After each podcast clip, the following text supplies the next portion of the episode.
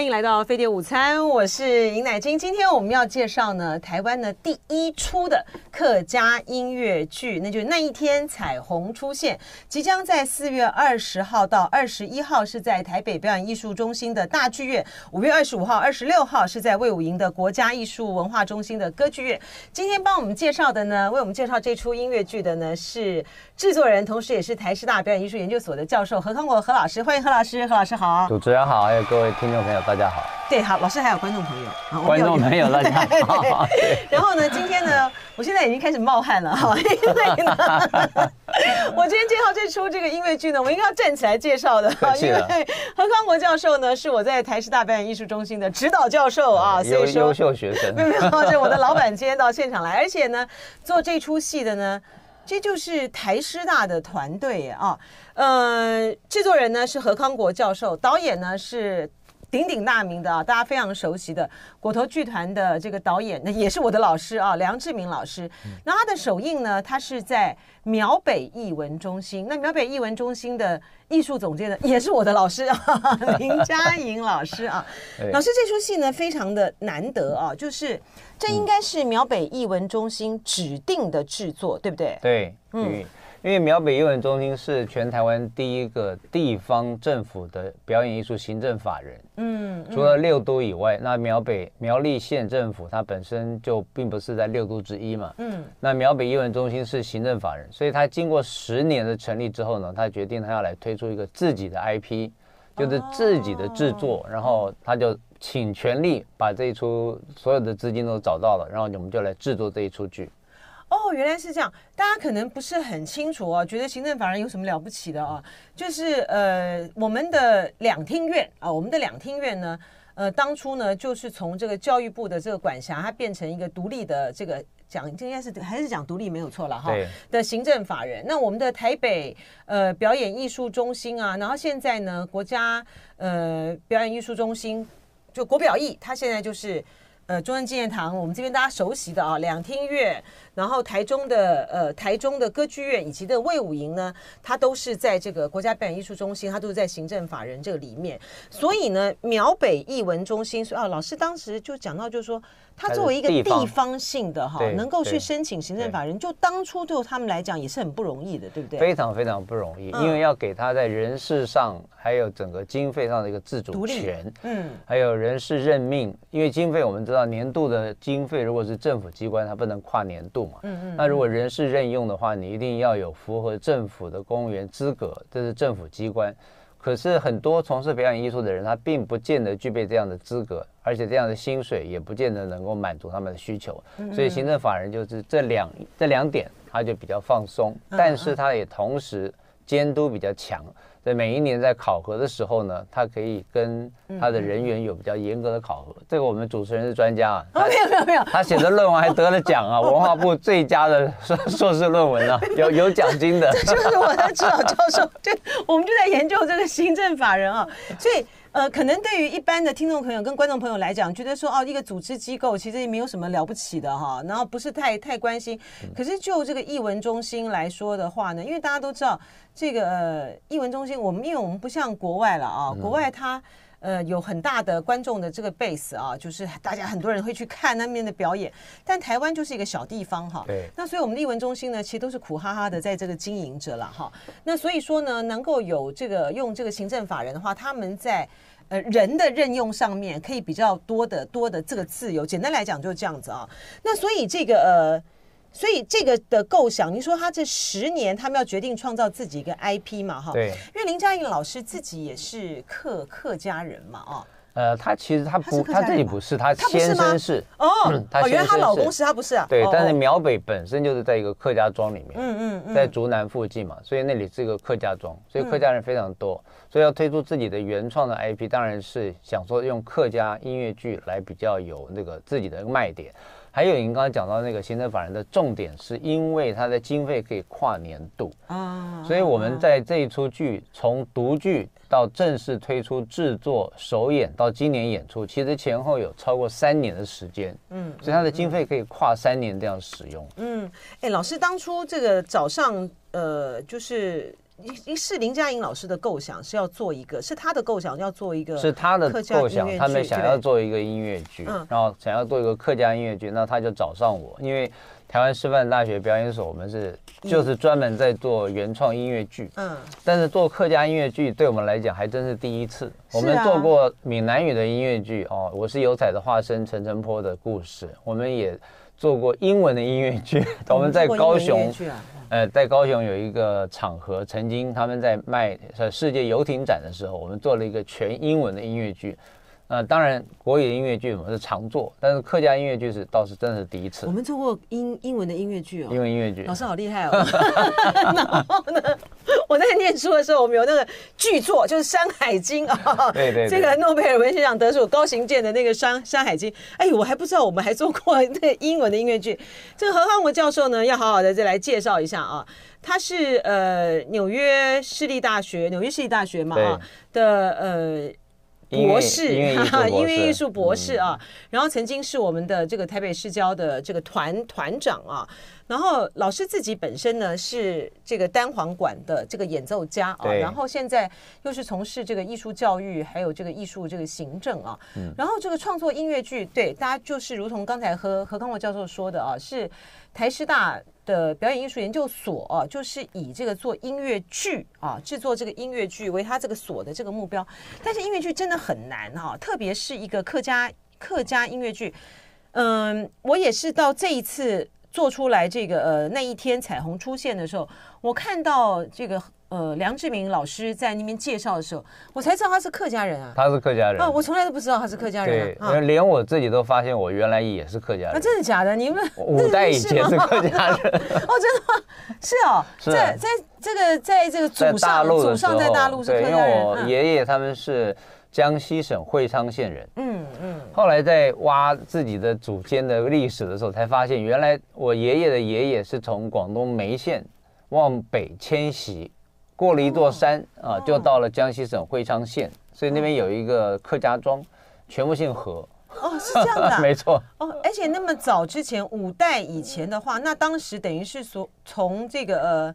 梅县，然后等于是到北方去，要去拓展生活的，对不对？对，讨生活嘛。讨生活，因为通常来讲的话，因为客家客家的族群呢，很多都是从北方南下，没错。但是你们家呢，逆势而上啊，到这个江西去。哎，那老师一开始的时候，那当然就是音乐剧是。呃，苗北艺文中心他们指定的啊，做客家音乐剧。对。然后剧是怎么组起来的？嗯，这个剧当然我们在师大做的时候，我当年虽然拿了音乐艺术博士，是纯演奏，但是后来因为一回台湾就进了台湾省立交响乐团，就是现在国立台湾交响乐团担任副指挥，后来。就该开始做行政工作，就觉得行政工作应该还是要有人来做，嗯，所以后来又去补充了这个学士的基础，到台大就念了一个公共行政硕士。对呀，好可怕。所以后来就开始，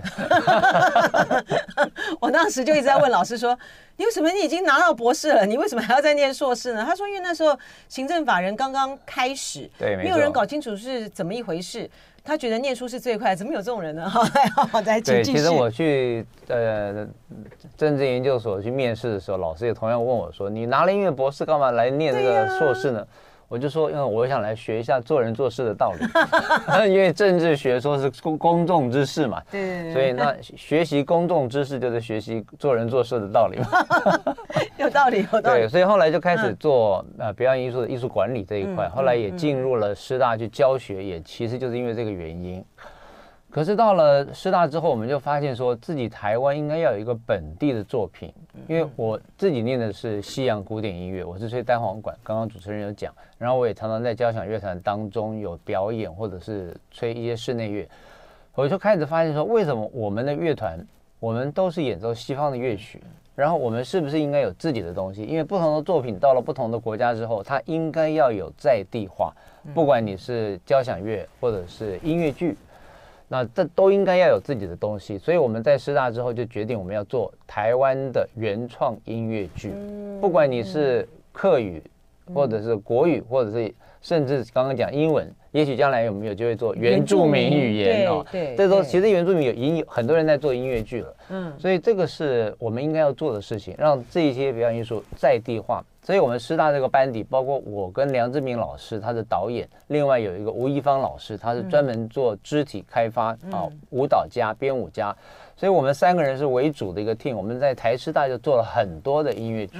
所以那做出来之后，也许外界大家觉得说，哎，你们三个人蛮不错的啊，就开始来说，哎，你们三个一起来做。所以制作人呢，就是由我，但是我还是邀请我们的老搭档梁志明老师跟吴一芳老师，嗯我们都是台台师大教华文音乐剧的，那我们就一起来做这个音乐剧。老师，那一开始的时候呢，组组这个剧，然后那个故事的发想是怎么样？因为大家都很好奇啊，嗯、就说呃，因为一开头是最难的，然后这个。呃，那一天呢，彩虹出现呢，待会请何康国教授来介绍啊，因为他是一个很，他很有一个很有意思的这个故事啊。我们一看到那个题目，觉得说那一天彩虹出现，应该就是呃很彩虹嘛，总是就会讲就觉得很光亮啊，很明亮啊，应该就是在讲一个梦想啊。嗯、我看了那个呃初步看了那个剧本呢，才知道说哦，原来他在讲这个呃客家庄，然后呢他们在那个呃采矿的时候，对。就说，如果说煤气外泄，然后天上呢就会出现如彩虹般彩虹般的般的，的光，没错没错，嗯，原来彩虹是一个彩虹是一个不祥的预兆，并不是一个好现象。对呀，哎，这个故事这个故事其实蛮深层的哦。就说当时的发想是是怎么开始的？最早我们在讨论这件事情的时候，因为呃。我们还要找到编剧跟、嗯嗯、呃作曲，那编剧是钟永峰老师。钟、嗯、永峰老师他以前当过台北市文化局局长，然后他自己本身也是客家的创作诗人，所以他对于客家的故事非常熟。嗯、作曲就是陈国华老师，他自己当然也是不折不不折不扣的客家人，所以大家在一起讨论的时候呢，梁志明老师就开始想讲到他的爷爷，他说我的爷爷就是在矿坑工工作的。因为你要找一个客家音乐剧，你当然要跟当地的生活、历史背景、人文有关。拿出去，大家就说：“哦，这个就是代表当地，而不是你在苗北然后做一个跟纽约有关的，这个是就没有意义。”所以从苗北当地的一个人文历史跟它的文物景观来搜寻的时候，就发现说：“哦，原来我们这边以前曾经是矿坑。”嗯，其实台湾的矿坑很多，在北部啊、南部、中部都有。所以这些矿坑的故事就开始引人注意。那他的爷爷就是以前采矿，在矿坑工作，而且也真的是在矿坑的过程当中他就过世了。当然不是死于灾变啊，但是是在矿工的身份的时候，啊，因为事故而过世。所以我们就以矿坑采矿为基础来发展这个故事。是，您现在听到的呢，是那一天彩虹出现，呃，台湾第一出啊现代的客家音乐剧。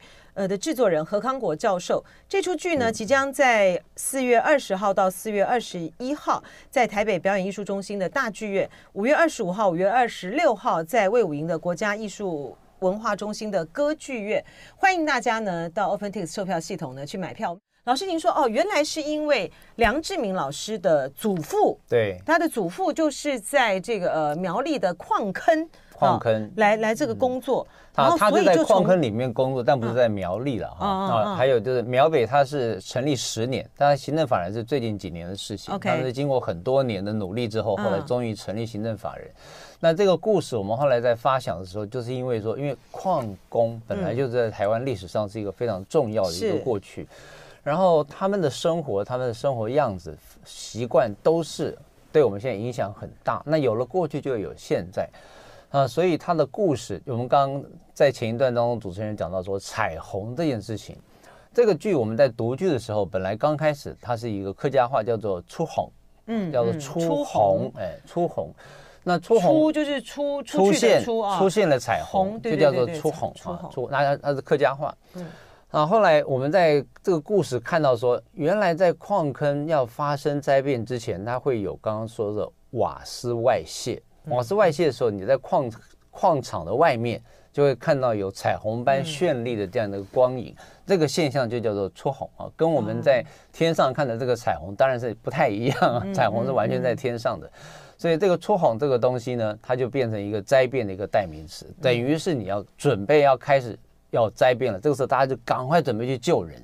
哦，所以这个现象是很美，但是它美的让人家心惊胆战。嗯嗯，所以也是这个原因，我们就把这个为一个题材。当然，最后读完剧之后，我们决定把这个名字改成比较国语的，叫做《那一天彩虹出现》。嗯嗯，所以这个是前后的一个差别。然后从这个矿坑的这个故事开始啊，这这个呃这出剧的这个故事呢，在讲这个一对这个年轻，在讲一对年轻人的，当然还是爱情故事了哈。然后很有趣的是，因为说男主角。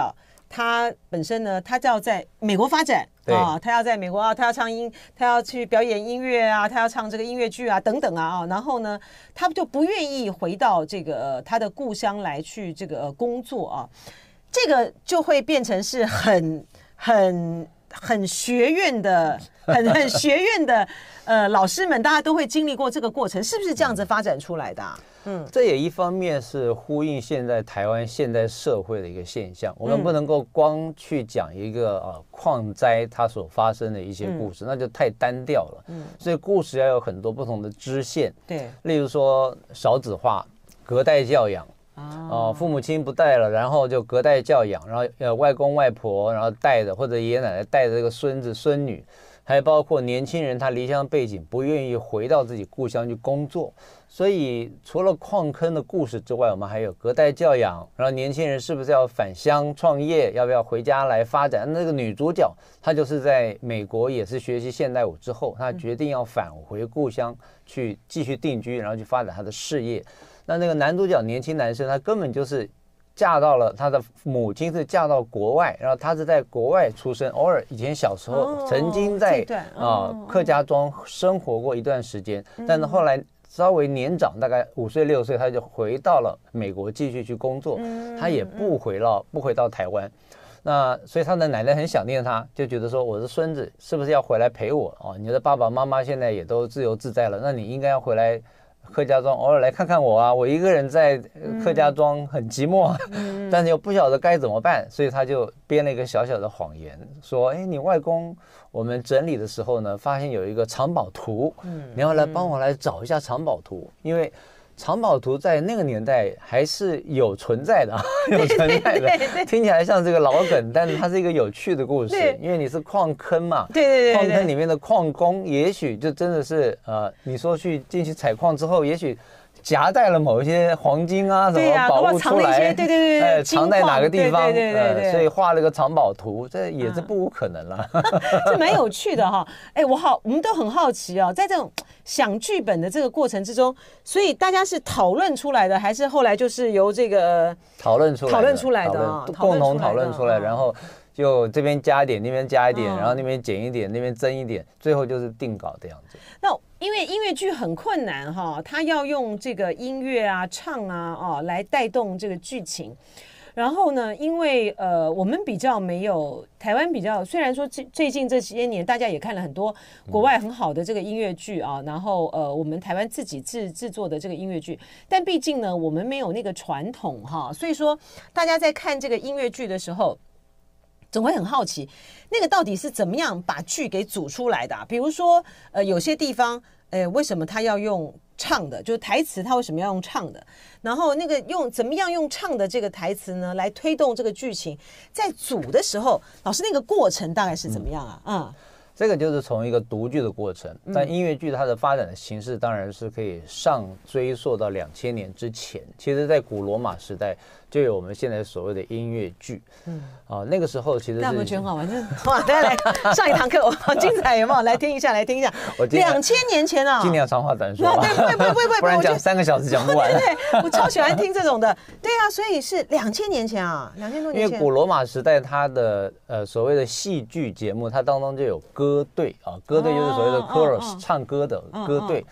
那这个歌队，它跟主角之间，他们是穿插在一起的。嗯嗯嗯。那在古罗马之前的古希腊，它是一段一段，就是一段演戏，一段唱歌，一段演戏，一段唱歌。到了进化到了几百年之后的古罗马时代呢，它就是唱歌跟演戏通通穿插在一起。嗯，穿插在一起，所以在整个戏剧当中，它不断有人在吟唱、吟唱，然后也不断有人在演戏。嗯，那这种形式呢，一直到了。又过了一千五百年之后啊，大概在文艺复兴的时候，根据当时的文艺复兴的学者，他们考证出来说，古罗马形式的戏剧，它其实不是用念的，嗯，它是用吟唱的方式，嗯，所以他们就开始尝试了，我们要把它重组起来，因为你知道，经过了黑暗时代一千多年嘛，哈，到了文艺复兴，以前什么古罗马、古希腊，大家早就不记得长什么样子了，所以到了西元一千六百年左右。当时才会有一些新的作曲家开始说：“哎，我们来试试看，我们来重塑一下古罗马时代的一个戏剧。这个最有名的就是蒙特威尔第啊，蒙特威尔第。蒙特威尔第在一千六百年，他做了一出剧叫做《奥菲欧》（Orfeo）。嗯，那个 Orfeo 呢，它其实就是模仿了当时古罗马的戏剧，有人在上面唱歌，有独唱、重唱。室内乐重唱、四重唱，然后多人重唱、合唱，再加上现在他们在前面的所谓的 orchestra 的那个区域啊，orchestra 其实本来是一个区域，它并不是一个乐团，嗯，它本来是以前呃古罗马时代在舞台前面的一块空地，它原来是舞蹈场，跳舞的地方，嗯，舞蹈的地方就是所有的歌队进来载歌载舞的地方，那个地方叫做 orchestra。他们在 orchestra 这个地方放了当时的乐团，有三十八个人啊，在一千六百年的时候，西元一千六百年，所以这个 orchestra 就变成了当时的一个乐团的一个地方啊，他把它坐在这个地方，然后再加上一些布景、道具等等，就变成了西方歌剧的原型。一千六百年做了西方现代歌剧的第一个原型，但是这个剧呢，如果在当时加上麦克风，嗯，它就是音乐剧了。哦，是这样子来的哇，这么有历史哇！要大家有没有觉得？哎，我刚刚记了一下，我在三分钟三分钟讲完。对呀，好厉害，好厉害。然后那所以说，其实因为在我们可以想象嘛哈，在这个呃古时候，在罗马、希腊、罗马时代的时候，人们为什么要去表演那个音乐？常常都是为了，比如说酬神啦。或是大家这个在丰收对节庆的时候，那应该都是会用唱歌来表达你自己的唱歌跳舞，对自己的呃情绪就很开心嘛哈。然后到了这个音乐剧的时候，像你们花了三年的时间，对不对？先读剧，先读剧，嗯，然后这都是这就是一个很标准的，这就是一个很标准的呃，在制作一个音乐剧的一个过程啊。对，大家想想看，这个多多困难呐！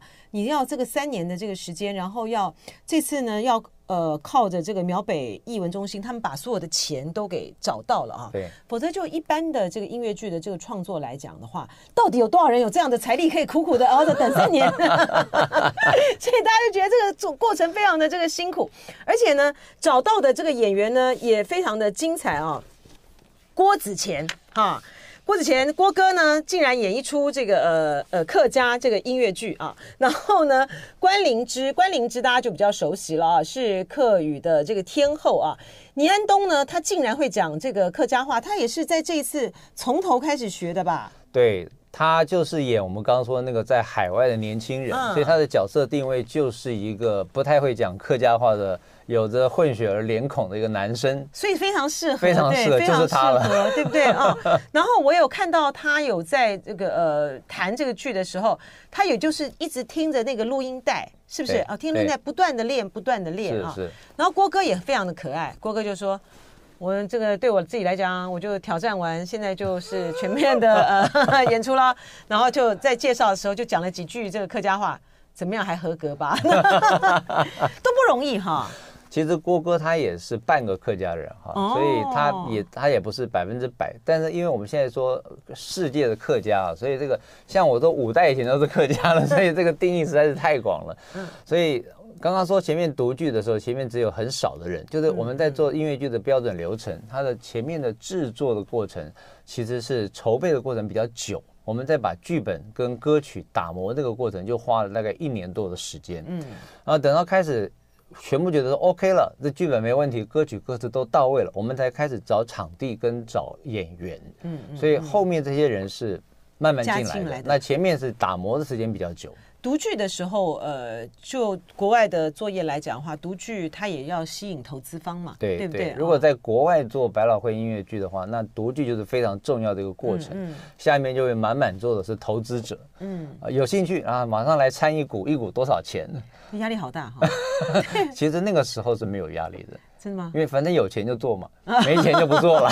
那就对等于说前面的前面的功夫就白费了，不是吗？对，前面的功夫它会先一个很简单的一个过程，嗯、就是剧本跟歌曲。嗯、我们这个在台湾独剧，因为钱已经到位了，所以我们就做的比较慎重。如果在国外的独剧，它会更精简。嗯，他这个独剧可能就是找几个演员，临时演员，然后制作人出一点钱就把它直接打发掉了。啊，然后他可能只有一首歌，或是一两首歌，在独剧的时候，像。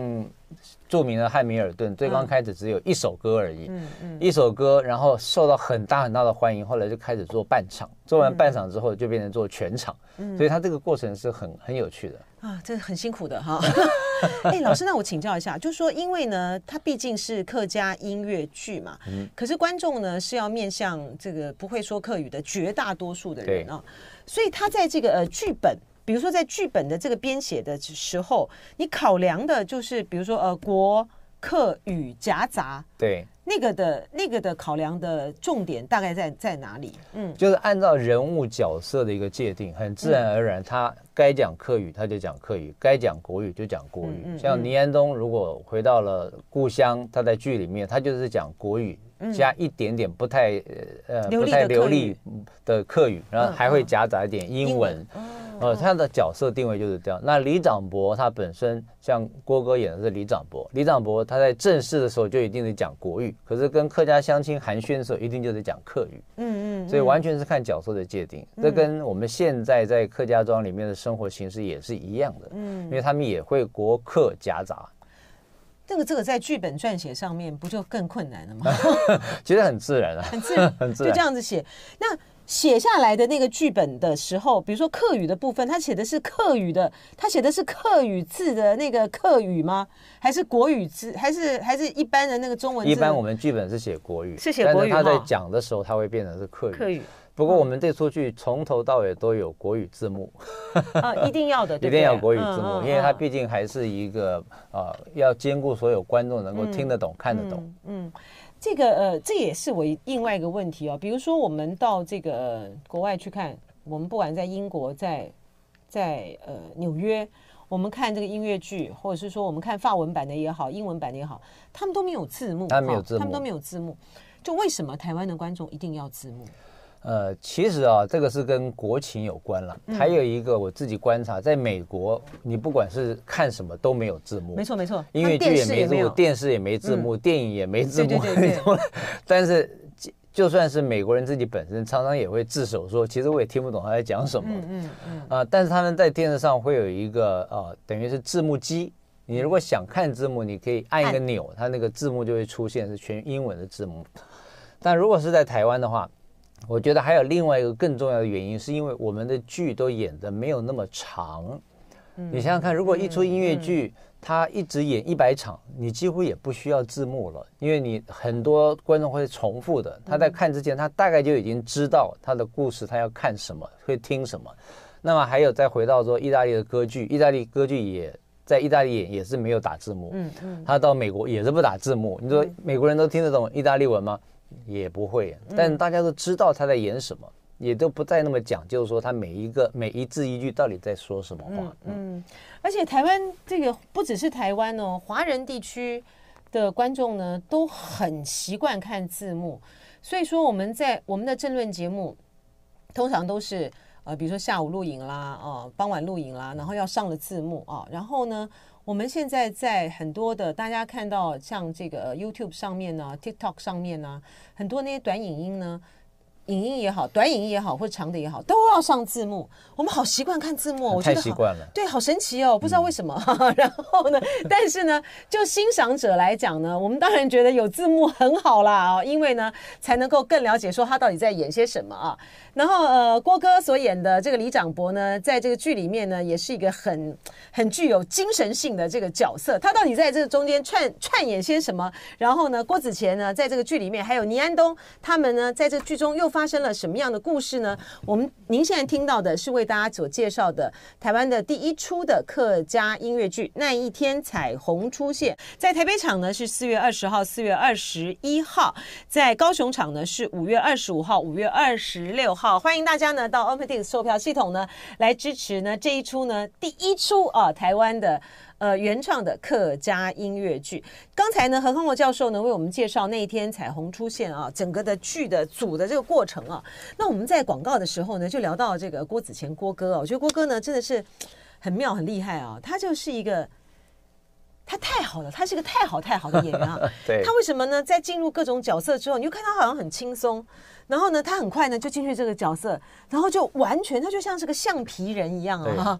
进到那个角色之后呢，你就看不到原来的郭子乾了，你只看到剧中的那个那个角色。像他在这里面演这个李长伯，这李长伯在干嘛？这李长伯好像很重要，对不对？李长伯当然就是一个客家庄的一个长老的这种概念了，嗯嗯、但是他也不是真的长老，他就是一个有一点像大家长。所以在我们这个剧一开始的时候，其实是在进行一个仪式，叫做敬字亭，呃，尊敬文字。然后他们把这些原来祖先们或者是自己写的一些废纸呢，他们把它拿到禁制亭去焚烧，啊，所以这个过程是一个庄重的仪式。结果在焚烧过程当中，因为这个阿嬷她舍不得把她老公的这些字烧掉。因为你知道他的老伴走了之后，常常会拿出他的一些字来看一下，看一下怀念他，所以他舍不得烧掉，他故意不想要烧，所以他就说：“哎，这里面有个藏宝图，哎，我不能够把它烧掉哦。”所以就连到了后面，要他的孙子从国外回来找藏宝图的这个故事。所以刚开始是一个很传统的仪式，敬字亭。当然，敬字亭也不是在苗北啊，它其实应该在比较台湾南部的地方是有敬字亭，现在偶尔还可以看得到。但是我们把它全部客家的元素集中在一起，就让它发生在苗北这个地方。所以禁字亭也是客家的一个一个习俗，一个习一个习俗。哇，我觉得客家人真的很，因为你要焚烧那些字，你觉得因为每一笔每一字是不容易，而且在那个年代你要获得一张纸。纸是很贵的啊，所以这个纸能够写东西，所有的书信你要对它有一种敬意啊，要尊敬它。然后你的前人，你自己曾经留下来的轨迹，它都在这个字上面，都在这个信纸或者在纸上面。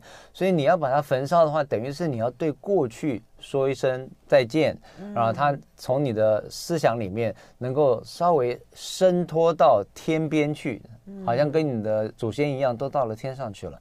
嗯，我觉得客家的很多的这些习俗哦，真的让人非常的有敬意哈，因为他那种仪式感非常的重哈。对，而且像现在呢，可能保有像比如说在宗族的祠堂啊等等，客家客家庄也是非常的非常重要，嗯，非常的完整啊。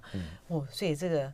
嗯，但是这个曲子也很好听，因为刚开始的这个曲子就非常的吸睛，然后一听到他就觉得哇，好好听，很优美。然后我们再从比较古的这一个呃段落就开始带到了现代的故事，所以敬字亭是一刚开始一个开场。